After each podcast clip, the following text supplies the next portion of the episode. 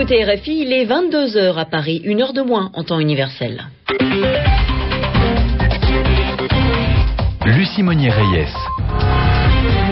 Bonsoir à tous et bonsoir à vous. Mehdi Medeb, très heureuse de vous retrouver pour ce journal en français facile. Bonsoir Lucie, bonsoir à tous. Au sommaire de cette édition, Ange Radzoel a prêté serment aujourd'hui. 40 000 personnes étaient euh, rassemblées dans le grand stade de la capitale, à Madagascar, pour voir le nouveau président de la haute autorité de transition. Et dans ce journal également, Lucie, nous parlerons rugby. Et oui, pour une fois, nous vous parlerons en effet de ce sport, car c'est un événement qui est arrivé ce soir. L'Irlande a remporté le tournoi Destination, une compétition européenne où elle a gagné tous ses matchs, ce qui n'était pas arrivé depuis 1948. Le journal en français facile. Madagascar, Ange Radzoel a prêté serment ce matin. Une cérémonie à laquelle ont assisté environ 40 000 personnes dans le grand stade de Tananarive, la capitale malgache. Une cérémonie boycottée par l'ensemble des diplomates de la grande île. Rien de vraiment surprenant puisque la communauté internationale a largement condamné cette semaine le changement de pouvoir à Madagascar. Grégoire Pourtier. Ange Radzoel a donné à son installation, comme on dit officiellement, tous les atours d'une investiture. Il a même reçu l'écharpe et la médaille de Grand Croix. Le président de la transition a donc les attributs d'un président de la République, mais il n'en a pas le titre. Il porte cependant de lourdes responsabilités puisqu'il va lui falloir mener le pays dans la quatrième République et de nouvelles élections d'ici deux ans, tout en essayant de relever le pays économiquement. Il a surtout promis une meilleure gouvernance. Alors bien sûr, les gens qui étaient au stade Namas aujourd'hui veulent y croire. Ils sont absolument enthousiastes, mais une bonne partie de la population est encore circonspecte, tout comme la communauté internationale qui était absente aujourd'hui et à qui le nouveau gouvernement promet une explication de texte au plus vite. Ceux qui n'ont pas besoin d'explication et qui refusent ce nouveau régime, ce sont bien sûr les partisans de Marc Ravalomanan et plus généralement de la démocratie. Ils étaient 3000 ce matin pour une contre-manifestation et certains parlent déjà de futurs rassemblements au 13 mai, mais cette fois pour protester contre Andra Zoel. Grégoire Pourtier, Antananarive, RFI. Il y avait une ambiance de fête aujourd'hui à Luanda, la capitale de l'Angola, de la joie pour accueillir le pape. Plus de 30 000 jeunes étaient réunis dans le stade de la capitale angolaise et c'est un message d'espoir que leur a adressé Benoît XVI. La force dynamique de l'avenir se trouve en vous, il leur a dit, même si l'avenir est sombre et que l'Angola est un pays qui a beaucoup souffert ces dernières années avec une guerre civile qui a duré 20 27 ans jusqu'en 2002. Iraniens, Afghans, tous fêtent le nouvel an aujourd'hui. Le nouvel an persan, celui qu'on appelle Nowruz en Iran. Ça veut dire le jour nouveau. Et ce jour coïncide avec les premiers jours du printemps. Un bien triste nouvel an en Afghanistan. Ces derniers jours, ce sont environ 80 personnes, des civils, des policiers ou encore des militaires qui ont été tués dans des attaques et des attentats. Dans la grande ville du nord du pays, Mazar-e-Sharif, plus de 100 000 Afghans se sont réunis pour célébrer la nouvelle année, mais aussi pour appeler à la paix et réclamer le départ des troupes étrangères d'Afghanistan, des soldats, notamment américains, qui vont être plus nombreux à l'avenir. Ainsi, les États-Unis envoient prochainement 17 000 militaires supplémentaires sur place. Je vous le disais, Nowruz arrive dans les tout premiers jours du printemps, et printemps, c'est justement le mot de la semaine, Yvan Amar. Le mot de la semaine, bien entendu, c'est printemps, puisque c'est qu'on change de saison. Alors, c'est un mot que tout le monde connaît, c'est l'une des quatre saisons, mais ce mot-là a également un certain nombre de sens figurés. Et en particulier, il a toujours un sens très positif, notamment quand on dit elle a 20 printemps, elle a 25 printemps, ce qui veut dire elle a 20 ans, elle a 25 ans. Vous remarquez que j'ai mis l'exemple au féminin, c'est presque toujours d'une jeune fille qu'on parle quand on utilise ce mot printemps pour désigner l'âge de quelqu'un.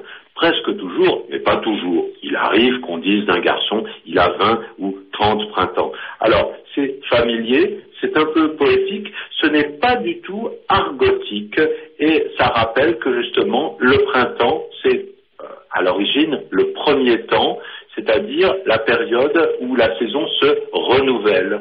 En France, et on sait bien que la langue française est quand même née en France, elle dit en France, le printemps est la saison où les arbres reverdissent, où l'herbe repousse. Ça donne donc une impression de renouveau et c'est en même temps l'âge des promesses, puisque le printemps est la promesse de l'été et la saison qui précède l'été.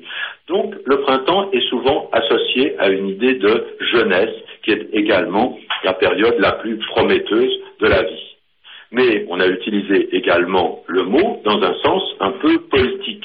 En particulier, on a parlé du printemps de Prague ou même du printemps de Pékin, c'est-à-dire l'époque euh, vers 1967-68 où le gouvernement tchécoslovaque s'était assoupli juste avant l'invasion soviétique.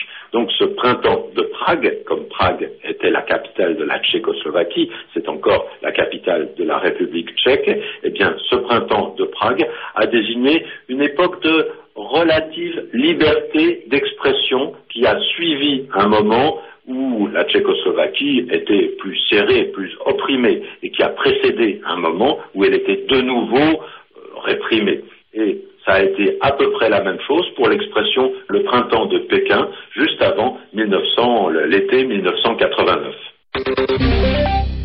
En Allemagne, des milliers de personnes ont rendu hommage aujourd'hui aux victimes de la tuerie de Winnenden. Winnenden, souvenez-vous, c'est cette ville du sud-ouest du pays où un adolescent de 17 ans a ouvert le feu. Il a tué 15 personnes avant de se suicider la semaine dernière. Et aujourd'hui, au moins 7500 personnes ont fait le déplacement pour assister à la cérémonie qui était aussi diffusée en direct à la télévision allemande. En Italie, des dizaines de milliers de personnes ont manifesté pour dire leur ras-le-bol de la mafia. Et oui, marre de la mafia, c'est le message qu'ont voulu faire passer ces quelques cent mille Italiens qui ont défilé à Naples, la grande ville du sud de l'Italie. Naples, c'est le symbole de la ville contrôlée par la pieuvre, comme on surnomme la mafia, ce qu'elle s'appelle Cosa Nostra en Sicile ou encore Camorra en Campanie, la région de Naples.